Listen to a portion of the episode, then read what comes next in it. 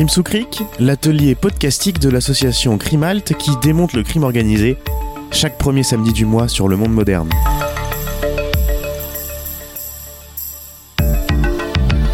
Une émission proposée et animée par Carole Rouault et Fabrice Risoli.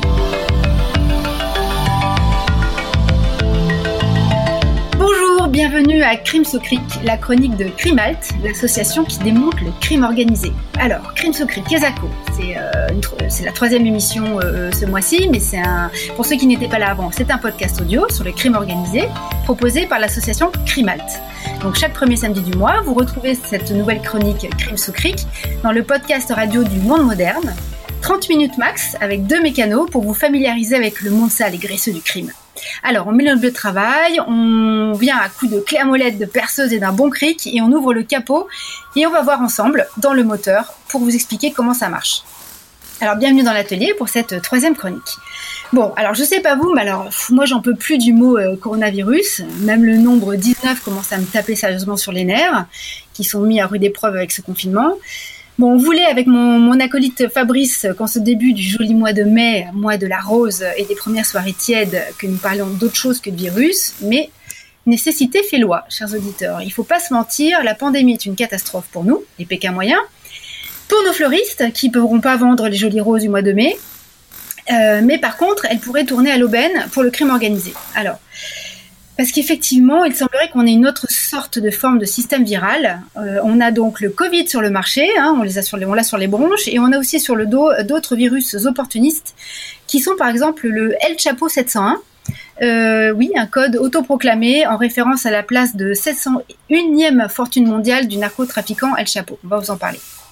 Alors, la question du jour. Est-ce que le crime organisé est grippé ou au contraire, est-ce qu'on assiste à une pandémafia? Vous remarquez les super jeux de mots. Alors pour répondre, je me retourne virtuellement vers euh, Fabrice Rizzoli, qui n'est qu'à quelques mégaoctets de moi. Euh, Fabrice, tu es le président de Crime Halt, l'association qui contribue à l'émancipation des citoyens face à toutes les formes de criminalité. Bonjour à tous. Salut Fabrice. Bon, je vous renvoie pour euh, à notre première chronique hein, qui, est toujours en ligne en podcast pour la présentation de l'association. Et vous pouvez aussi aller sur notre site web crimehalt.org, crimehalt avec un H avant le halt.org. Alors aujourd'hui, comme nous sommes de grands résistants face à l'adversité confinée, euh, nous avons euh, innové et nous avons invité pour la deuxième partie de cette chronique un des meilleurs spécialistes du crime organisé en France, Thierry Colombier. Thierry Colombier, c'est un économiste à l'EHESS, l'école des hautes études en sciences sociales à Paris. Il est aussi chercheur, écrivain, enfin il fait énormément de choses. Et outre cet impressionnant CV, il propose tous les jours dans le cadre de notre détention, pardon, dans le cadre de notre confinement, une revue de presse pour euh, alerter les citoyens sur les nouvelles techniques développées par les escrocs, les filous et autres acteurs de la délinquance et du crime en bande et qui profitent euh, qu'on soit bloqué chez nous pour, euh, pour agir en toute impunité. Alors Thierry Colombier rappelle ainsi sur son, sur son blog, euh, il le met en exergue derrière son blog, que le coronavirus révèle d'abord la très grande réactivité hein, des acteurs de la criminalité face à une situation inédite dans l'histoire du monde. C'est le confinement de près de la moitié de la population mondiale, soit la bagatelle de 4,5 milliards de personnes cloîtrées chez elles. Alors avant d'échanger avec Thierry Colombier, Fabrice, je me tourne donc vers toi. La semaine dernière, la RTBF t'a interviewé au sujet d'un camion qui a été arrêté à la frontière italienne, qui était bourré de cash, euh, un demi-million d'euros, destiné à la Drangheta, la mafia calabraise. Bon, il se passe donc des trucs. Euh, on voit dans la presse fleurir des sujets. Alors, pour entamer la, discussion, est-ce que tu nous pouvais nous faire un, rapide tour d'horizon de, la situation? Et notamment, on pourrait commencer peut-être par le, volet Covid qui gêne. C'est-à-dire que si le virus a abouti à diminuer de plus de 30% les échanges commerciaux Lego, euh, le crime organisé mondialisé, lui, devrait donc être impacté, non? Ben oui, oui. Euh, en tout cas, euh, j'étais content de mettre la journaliste sur la piste de ce camion à 500 000 euros qui, pour une fois, part de l'étranger pour revenir en Italie. Parce qu'en en fait, il faut comprendre que d'habitude, d'abord, c'est pas l'argent qu'on saisit, mais la drogue.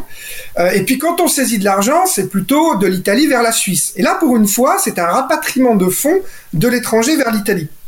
Donc, à mon avis, on peut euh, tirer sur ce fil d'actu et penser que la mafia est en train de s'adapter en rapatriant du cash sur son territoire, c'est ce qu'on verra. Mais bien sûr, elle subit aussi des contrôles aux frontières. D'ailleurs, là, elle a perdu quand même 500 000 euros. Donc on peut dire à cause de la, la, la, la pandémie, je pense que les organisations, dans un premier temps, peuvent être grippées. Je suis très fier de mon jeu de mots, Carola. Grippé, crime sous cric, hein, vous avez compris. mais il est évident qu'il y a les, les, les causes de la pandémie, distanciation sociale, restriction des voyages, fermeture des frontières, euh, pan de, de, de, l'économie à l'arrêt, ça, ça les gêne. D'ailleurs, on a vu tout de suite en France euh, quelques points de vente euh, qui n'avaient plus de matos. On a parlé du Pré Saint-Gervais. Pré Saint-Gervais, c'est en 93, hein, Seine-Saint-Denis. Voilà, pardon, le 93 euh, est donc euh, en région parisienne. Et aujourd'hui, on parle de très gros points de vente, Paris, euh, voire Marseille, qui connaîtraient la pénurie. Mais Thierry Colombier nous parlera plus précisément de la France. De manière spectaculaire, on a vu qu'au Salvador, un pays où on s'entretue allègrement, les meurtres ont chuté de manière spectaculaire. Dans une moindre mesure, les Balkans aussi. Moins de meurtres en Serbie, moins de meurtres au Monténégro, moins de vols de voitures en Bosnie, une petite spécialité euh, locale. Et puis, toujours du côté de l'Italie, ce boss de la mafia calabraise qui se fait arrêter alors qu'il est en planque, hein, il est en cavale, mais en fait, c'est parce que celui qui venait lui donner à manger, il n'avait pas trop de justification pour aller donner de la nourriture à cet endroit. Donc les policiers l'ont laissé passer, l'ont suivi et hop, ont chopé le mafieux en cavale qui se faisait livrer son plateau repas et le mafieux est en prison. Mais on a encore plus drôle, hein Moi j'adore cette anecdote. En Colombie, vous avez un acheteur de coke serbe qui est dans son hôtel avec son vendeur colombien, un ancien paramilitaire, et hop, confinement. Non mais je vous jure, les deux sont bloqués à l'hôtel en plein deal. Une scène Breaking Bad. Hein, une ah, scène alors là, je t'arrête parce que si tu parles de, de, série, on vous renvoie à la deuxième chronique d'avril, hein, qui est toujours en ligne, dont, et on parlait justement des, des séries. Bon, je referme la parenthèse. Faudrait qu'on se fasse payer pour cette idée, hein, entre parenthèses. mais alors le plus drôle, c'est que nos trafiquants, là, serbes, colombiens, s'ennuient, ils boivent comme des trous, et ils décident de jouer à la roulette russe. Donc ça se passe mal, le Serbe meurt, la police arrive, le Colombien tue deux policiers, arrive à s'enfuir euh, par euh, la route, mais enfin il se fait quand même arrêter. Comme quoi quand même le confinement, ça peut gêner nos amis du crime organisé. Plus sérieusement, évidemment, les grands trafics internationaux peuvent être provisoirement bloqués. On pense au trafic d'êtres humains, euh, d'abord par fermeture des frontières encore plus poussée, mais alors il y a carrément, il paraît, euh, ceux qui sont pour la contrebande de migrants, hein, qui, font passer les frontières, ils ont tellement peur d'attraper le coronavirus euh, qu'ils arrêtent. Donc on a comme ça un peu des sources du côté du Sahel, etc. Sur le crime organisé et les drogues, les cartels mexicains qui font beaucoup de produits de drogue de synthèse aujourd'hui, avec l'arrêt des usines chinoises, ne bénéficient plus des ce qu'on appelle les produits précurseurs. Bref, c'est des produits chimiques, souvent des médicaments, détournés de leur... Voilà, mais qui sont nécessaires à la production de drogue de synthèse. Donc là, ils sont un peu euh, bloqués, donc euh, ils font d'autres choses. Et puis, évidemment, euh, aujourd'hui, avec les, entrepreneurs à l'arrêt, eh bien, les mafieux de tout poil, de tout pays, ont du mal à demander le racket. D'ailleurs, souvent, ils arrêtent de demander l'extorsion. C'est l'industrie du racket qui est provisoirement à l'arrêt. Ok, donc en fait, euh, effectivement, ça a l'air quand même de se gripper un peu, ça patine. Mais euh, pourtant, globalement, les crises comme les, guerres euh, ont toujours fait naître des, activités illégales par opportunisme. Enfin, je pense au marché noir.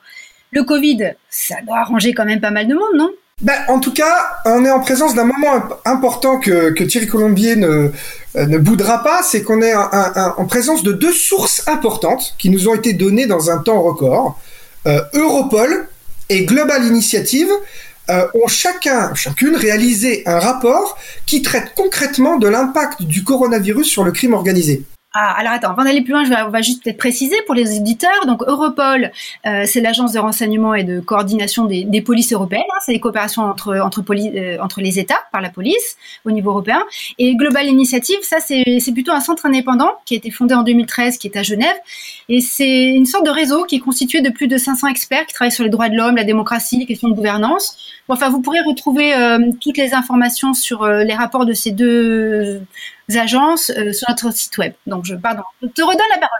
Oui, non, mais d'ailleurs, euh, je suis bien content que tu, précises parce que on n'a pas travaillé seul cet argument. On est une association, on est une équipe, et euh, je voudrais remercier Mehdi qui est confiné en province, qui est un jeune adhérent très dynamique, qui nous a aidé à préparer cette émission, qui a mis le nez dans ces deux rapports hein, qui sont en anglais et qui nous a fait remonter des petites informations très très intéressantes. Et qu'est-ce que nous disent ces sources? Bah Que d'une manière générale, oui, les organisations criminelles, elles peuvent être grippées, mais en réalité, elles s'adaptent. Alors d'abord, les fraudes. Les fraudes explosent. Nos escrocs professionnels profitent de la crise, des peurs, ils créent des sociétés bidons, proposent des masques à la vente, et vous avez bien compris que quand vous êtes un particulier, euh, que vous avez besoin de masques, quand vous êtes une entreprise, et que vous voulez protéger vos salariés, vos ouvriers et continuer le business, ben vous commandez du masque.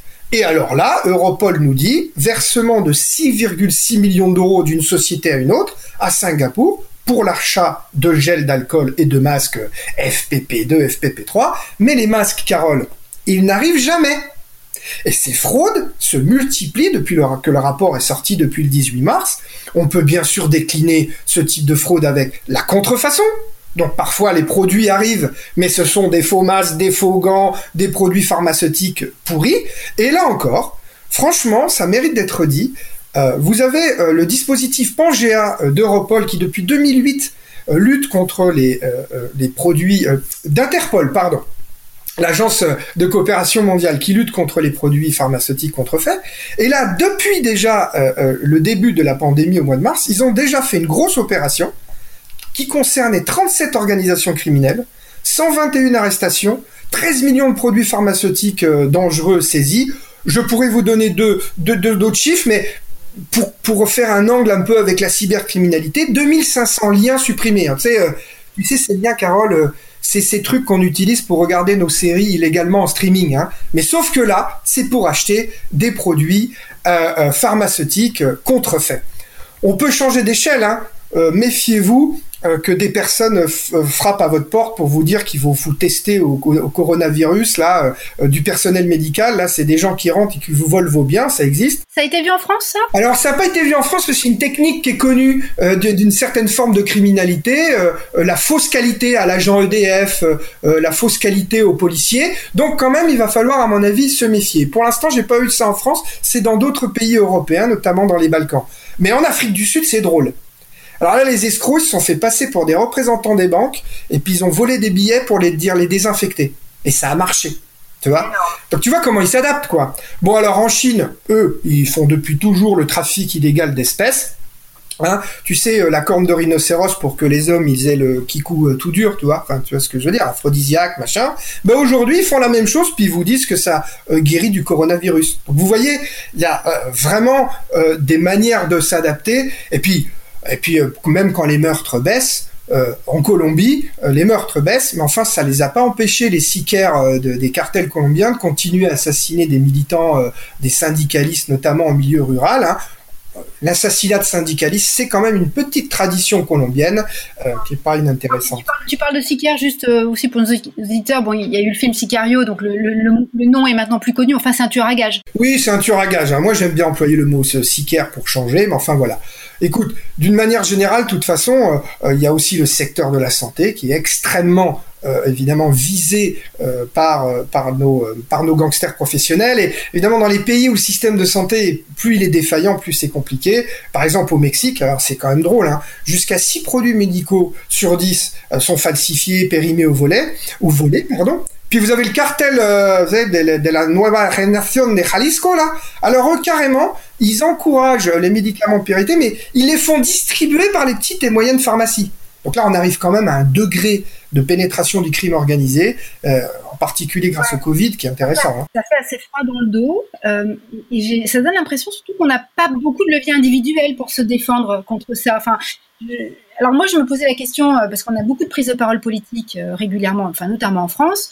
Alors, est-ce qu'on peut compter sur nos dirigeants politiques? Parce que avec l'association anticorruption Anticor, dont nous sommes tous les deux membres, cher Fabrice, on voit constamment en fait le lien direct entre le crime organisé et le monde politique. Alors du coup je, file un peu le jeu de mots, enfin je, continue à tisser le, les termes pharmaceutiques, mais les anticorps qu'on va développer contre le Covid, les anticorps institutionnels, vont-ils servir à lutter contre la corruption? Bah, de toute façon, la corruption, encore une fois, euh, je connais quelqu'un qui dit euh, pas de corruption sans crime organisé. Euh, c'est la corruption des élites, des institutions, c'est un levier extraordinaire pour les groupes mafieux. Mais je voudrais juste te donner une idée, une idée pas être longue. sur la crise, il y a un truc qui s'appelle l'urgence qui peut tout justifier. On a connu ça avec la crise des déchets en Italie. Il y avait une crise des déchets. Il y a urgence. Alors il n'y a plus de transparence, il n'y a plus de vérification des appels d'offres. Et donc ça, c'est du pognon pour les mafias. Et j'ai un peu peur que pour le Covid, ça soit pareil. Tu vois? Ah bah tiens, je, rebondis. Le ministère de l'économie qui a annoncé euh, qu'il y aurait de suspension des contrôles fiscaux cette année, bah voilà, c'est open bar. Bah c'est ce que nous dit l'association Anticor et d'ailleurs, euh, euh elle vient de créer une commission santé à l'initiative de sa nouvelle présidence, Elise euh, Van Beneden. Donc, on va voir, on va voir ce que ça va donner, mais il faut faire très gaffe à l'urgence. D'une manière générale, de toute façon, hein, le crime organisé sur le territoire, il est en train de reprendre un peu la main du consensus social. Euh, c'est-à-dire qu'il fait des choses pour la population. Souvenez-vous des mafieux japonais euh, qui allaient aider euh, après le tsunami et la centrale nucléaire. pensez que c'est dans les favelas de Rio, c'est les gangs qui font appliquer le, confinement, et pas Bolsonaro. tu as parlé d'El Chapo Guzman hein, quand c'est distribution de colis au Mexique à l'effigie de ce grand trafiquant. En Italie, il y a pas mal de papiers qui sont sortis, je serais vraiment court, mais voilà, le frère du boss à Palerme qui fait les courses, euh, euh, à Naples, les paniers repas euh, de la Camorra pour la population. En fait, ils entrent dans les maisons. Hein. Mais plus technique, les mafias arrêtent de prendre les, les, prêts usuraires, ils arrêtent de se faire rembourser. Et donc, souvenez-vous du camion à 500 000 euros cash. S'il revient en Calabre, c'est pour continuer à prêter aux entrepreneurs en difficulté par des prêts usuraires en cette période de crise. Et Bien sûr, pour l'instant, on rembourse pas, mais fin de la crise, il faudra rembourser ces prêts. Et là, c'est fin de la récréation. Si tu payes pas, la mafia prend ton commerce, ton commerce légal. Donc on a bien compris, hein, euh, euh, c'est parfois un frein, mais il s'adapte et ça peut être terrible. Euh, pensons à la cybercriminalité. les organisations criminelles peuvent favoriser le jeu en ligne, la pédocriminalité. Hein, on sait que maintenant les gens passent énormément de, temps sur Internet. Euh, à, cause de la crise, hein, ça a fortement augmenté. Donc euh, voilà, il y a vraiment un enjeu ici euh, qui est important, mais en cybercriminalité aussi, Thierry Colombier nous en parlera. Bah, justement, tu viens nous faire un, un, tableau assez effrayant des fraudes et des trafics qui sont dopés donc au coronavirus. Les drogues légales, elles aussi sont dopées, puisqu'on a vu que, par exemple, en France, euh, la vente du tabac, euh, qui est une drogue légale, hein, euh, je le rappelle, a explosé de 30%, pour, 30 dans le pays depuis le début du confinement. Alors, on n'a pas de chiffre pour l'alcool, mais enfin, étonnamment, il semble que les, les ventes soient stables. Bon, forcément, c'est une drogue sociale, donc on préfère aller au bistrot pour faire l'apéro ensemble. Bon, je ferme cette petite parenthèse hautement informative. mais j'avais raconté le mois dernier, dans, en mode un peu blague, que les petits dealers de, de quartier continuent leur business dans le 20e, notamment à Paris j'avais pu les voir. Alors justement pour le cannabis, qui est, une drogue légale dans pas mal d'États, mais pas en France, euh, il se passe quoi? Bah, Tu me fais repenser à un article qu'on a publié il y a pas longtemps, toujours du jeune médic, a quand même fait un mémoire euh, de géopolitique euh, du trafic de cannabis à Saint-Ouen et particulièrement sa, visibilité. C'est là du coup que je fais, euh, je ne peux pas m'empêcher de ne pas faire le lien avec la revue de presse que Thierry Colombier a sur son site, qui est très très riche, avec beaucoup de choses. Mais euh, à Crimal, qui a un truc justement qui nous a vraiment mis la puce à l'oreille, c'est ces sources d'approvisionnement des drogues qui commencent à se tarir euh, dans les cités françaises. Et donc Thierry Colombier, hein, tu nous mettais en garde euh, contre les tensions qui pouvaient arriver en banlieue, qui commencent à arriver. Tu, tu, tu publies un site, un, pardon, un, tweet où tu dis au chômage partiel de milliers de dealers gagnés par une sourde colère, un feu qui couve et s'embrase à la moindre étincelle. Et tu fais même le parallèle avec 2005 alors Thierry Colombier, dis-nous tout sur ces problèmes qui peuvent arriver. Eh bien, bonjour euh, à tous les deux, merci de m'accueillir. Effectivement, si euh, on produisait de la connaissance dans, dans ce pays, on aurait travaillé depuis euh, un certain temps sur les deux principales crises majeures qu'ont subi les circuits de distribution relatifs au cannabis et à la cocaïne, en provenance du Maroc notamment, et euh, si on avait vraiment produit de la connaissance, on pourrait en tirer des conclusions depuis un certain temps et surtout un peu de prospective. Alors, ce qui est intéressant à observer, c'est que pour le cadre de la crise de 2005, euh, comme je le dis dans le tweet, euh, il suffit quelquefois d'une étincelle pour que les feuilles mortes se mettent à brûler. L'étincelle, on le sait, en 2005, ça a été d'abord la rumeur qui considérait que les policiers avaient tué les deux jeunes qui revenaient d'un match de foot et qui a donc mis en colère beaucoup de monde et, ça a fait euh, une déflagration euh, avec aussi euh, pendant quelques jours un flou artistique visant à essayer de, de comprendre ce qui s'était passé. Néanmoins, il y a eu à partir de là un phénomène très important qu'on a appelé les émeutes urbaines, qui, a duré de longues semaines. Et ce qu'on on, a oublié dans la plupart des analyses qui ont été faites à chaud et puis à froid, c'est d'abord de constater que cette colère en réalité provenait du chômage partiel et technique pour des, euh, dizaines de milliers de, petits dealers qui euh, n'avaient plus de produits, de matos comme on dit dans, le jargon. Alors euh, pourquoi? Ah bah, Ça, c'est intéressant. Il se trouve qu'au début des années 2000, il y a eu une, explosion de la demande et de l'offre, hein, parce qu'on ne sait jamais d'ailleurs si c'est l'offre qui permet de soutenir la demande ou si c'est la demande qui soutient l'offre. Enfin, c'est très compliqué en matière de drogue, mais néanmoins, ce qu'on a observé, c'est qu'il y a eu un volume important d'exportation euh, de résine de cannabis notamment, puis après de cocaïne, entre le Maroc euh, et euh, la France et l'Europe. Au début des années 2000, il y a forcément dans la grande pyramide et la grande chaîne de, de la distribution de drogue, de nombreux dealers par centaines, voire par milliers, qui ont développer leur petit euh, leur petit business et le petit business il marchait très bien au point que ça permettait euh, bah, de subvenir à, aux besoins quotidiens. Mais c'est mais, vrai qu'est-ce qui s'est passé en 2005 On n'a jamais entendu dire qu'il y avait eu pénurie. On a même plutôt entendu qu'il n'y a pas eu d'émeutes urbaines dans des quartiers où là, la drogue continuait, notamment à Marseille, où la drogue continuait à être écoulée. Alors oui, mais là c'est beaucoup plus compliqué. D'abord, il faut jamais faire de généralité euh, lorsqu'on travaille sur le, trafic de drogue et sur euh, les mafias en général.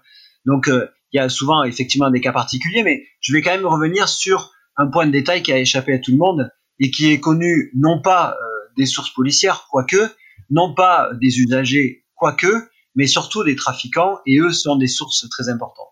Alors en l'occurrence, ce qui s'est passé, c'est qu'en 2004, après ce petit boom qui a permis donc euh, l'accroissement de l'offre et de la demande, eh bien il y a deux euh, gros exploitateurs marocains qui se sont fait taper, euh, comme on dit dans le jargon, par les policiers marocains. La raison est, très simple c'est que l'un d'entre eux, qui se faisait appeler Mohamed VII, justement euh, parce qu'il euh, il se comparait à Mohamed VI. c'est une mauvaise idée, en effet. C'était une très mauvaise idée, d'autant qu'il il mimait, il piégeait, enfin en tout cas, il faisait exactement la même chose que le roi. C'est-à-dire que quand, lorsque le roi achetait un jet ski, il achetait le même jet ski. Lorsque le roi achetait une villa, il achetait la même villa, etc. Et donc là, ça a commencé à gêner les personnes qui sont autour du roi et donc euh, on l'a mis à l'amende et on l'a mis au trou en prison. Cette arrestation qui est passée totalement euh, vraiment à travers les radars ici en France a entraîné euh, la chute d'un autre exportateur qui était aussi associé avec Mohamed VII et il se trouve que ces deux gros exportateurs, on peut considérer qu'ils amenaient à peu près la moitié de la résine de cannabis en Europe. Donc du jour au lendemain, eh bien, on a vu euh, l'approvisionnement, en tout cas l'offre de drogue, chuter considérablement. lorsque vous avez plus de matos euh, dans la filière, eh bien, il se trouve que ceux qui sont au bout, qui sont les dealers, ils n'ont plus rien à vendre. Pour en venir à ce qui se passe en ce moment, à la flambée que, que tu avais euh, annoncé, est-ce que donc on est sur le même schéma de rupture d'approvisionnement, donc rébellion en bout de chaîne? Voilà, rupture d'approvisionnement, ou en tout cas en partie, c'est difficile, parce que c'est pas tellement euh, la rupture d'approvisionnement, parce que là aussi, euh, est-ce qu'on sait réellement que les produits n'arrivent pas? Est-ce qu'on connaît le niveau de stockage? Il y a beaucoup d'inconnus encore à ce jour, et il faut pas se fier au titre des médias, parce que les uns disent que la pénurie euh, profite au crime organisé, les autres disent que ça ne profite pas. C'est un peu noir et blanc et on n'arrive pas à y retrouver nos petits moutons. Bah, d'abord, il faudrait avoir une photographie exacte de ce qui se passe et on l'a pas. Tu peux aller jusqu'à dire que dans certains quartiers en ce moment, la pénurie euh, est presque organisée, c'est-à-dire ça peut faire monter les prix, euh, euh, ils en ont encore un peu sous le coude, ils jouent la montre. C'est possible ça dans les dans les stratégies des, des trafiquants locaux? Non, je, crois, je ne crois pas. Il y a, il y a une chose qu'il faut, qui est très importante à, à retenir, c'est que dans le business, quel qu'il soit, que ce soit les armes, que ce soit les drogues, que ce soit les médicaments ou quoi que ce soit, c'est l'ordre et la prospérité qui sont l'alpha et l'oméga du business. Donc, on voit bien ici que euh, l'apparition du Covid a créé un désordre. C'est-à-dire qu'au niveau de l'offre, effectivement, on a des problèmes d'approvisionnement, ça c'est certain, plus ou moins grands selon les régions, selon si on est limitrophe des régions, selon s'il y a eu du stockage, selon les réseaux, comment ils sont structurés. Euh, on a un désordre au niveau de la demande, puisque les gens sont confinés, donc ils ont plus la, la même facilité pour se déplacer. Et donc là, on voit, on pourrait imaginer donc un effondrement d'un côté de l'offre, de la demande, qui fait que d'ailleurs les prix n'explosent pas aussi fort qu'on pourrait euh, l'imaginer. D'accord. Donc ça, c'est d'abord un premier point. Le deuxième, c'est euh, les tensions euh, que ça va occasionner sur, notamment dans des quartiers qui sont déjà soumis à des conditions très dures. On sait très bien qu'il y a une précarité économique très forte. Le chômage, c'est un, un, jeune sur deux. Les, le, on considère que 30% de la population est en, en, dessous du seuil de pauvreté. Alors, lorsqu'on sait que le Covid va pouvoir, d'une certaine façon, parce qu'il n'y a plus de revenus qui rentrent, que ce soit de revenus légaux ou illégaux, ça va causer véritablement un gros problème. Et on sait, par, par réaction, et on sait que euh, dans ces cas-là, la seule façon pour manifester son opposition à tout cela, c'est euh, de, euh, de, de, de, comment dire, de diriger des barricades et de faire une espèce de révolution pour que les gens soient entendus. Dans le 93 notamment, on voit bien qu'il y a des queues incroyables pour, euh, en gros, la soupe populaire, que euh, euh, la situation est vraiment catastrophique. Les témoignages montrent qu'il y a énormément de personnes qui avaient des petits boulots qui peuvent plus y aller à cause du Covid-19. Il y avait beaucoup de boulots au noir aussi, qui ne sont plus possibles. Et donc là, c'est sûr que ça va créer encore plus des conditions économiques défavorables et ou favorables aux, barrières, comme tu dis. Tout à fait. Ça frappe de toute façon l'économie informelle qui, on le sait, est quand même très importante.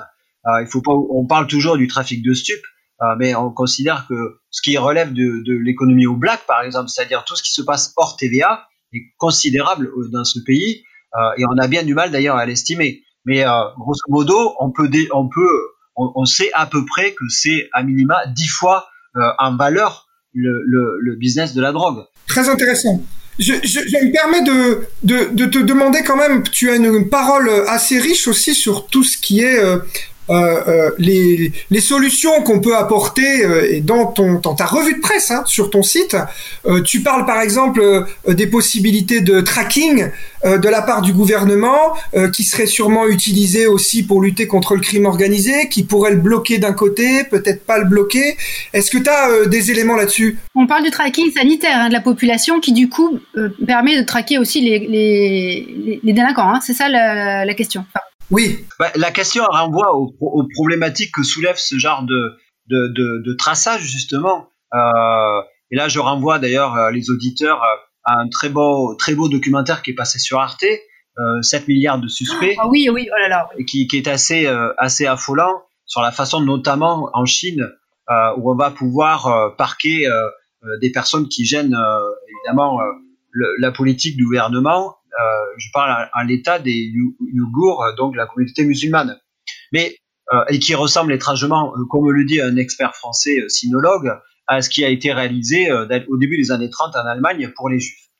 néanmoins, ce qu'il ce qu'il faut observer, c'est que même si c'était une bonne idée, effectivement, c'est peut-être une bonne idée d'inventer, en tout cas, une application qui permettrait aux uns et aux autres de savoir qui est contaminé. D'abord, il faudrait il faudrait qu'il y ait des tests. Euh, ça, c'est quand même la première chose. Oui, oui. Hein, donc, euh, mais, tu, mais, mais, tu, crois que ça peut vraiment être utilisé contre le crime organisé? Ben, Ça peut. Après, après euh, la, la, question, c'est de savoir comment, après, de quelque chose qui est, qui est d'abord vendu comme anonyme, pourrait ne pas l'être, parce qu'il pourrait y avoir une loi martiale qui pourrait permettre de, de passer d'un de changer de, de niveau et, et, et, des dangers aussi, et ça c'est ce que je soulève, de, savoir est-ce qu'il y, aurait pas euh, des cybercriminels qui seraient à l'affût pour pouvoir récupérer toutes ces données eux aussi et en profiter euh, d'une certaine manière? L'idée Thierry, c'est bien que, euh, ok, tracking, tu pourrais même penser que pour la santé c'est super, mais tu sais déjà qu'il y a des gens du crime organisé au sens large qui sont prêts à utiliser ces mêmes moyens pour la fraude, le chantage, j'en passe et des meilleurs. De ton expérience d'expert, c'est ça. Évidemment, puisque aujourd'hui, il faut savoir que pour le crime organisé, euh, euh, si avant, on va dire que euh, ce qui était absolument le premier objectif, c'était de taper les caisses de l'État. On le sait tous.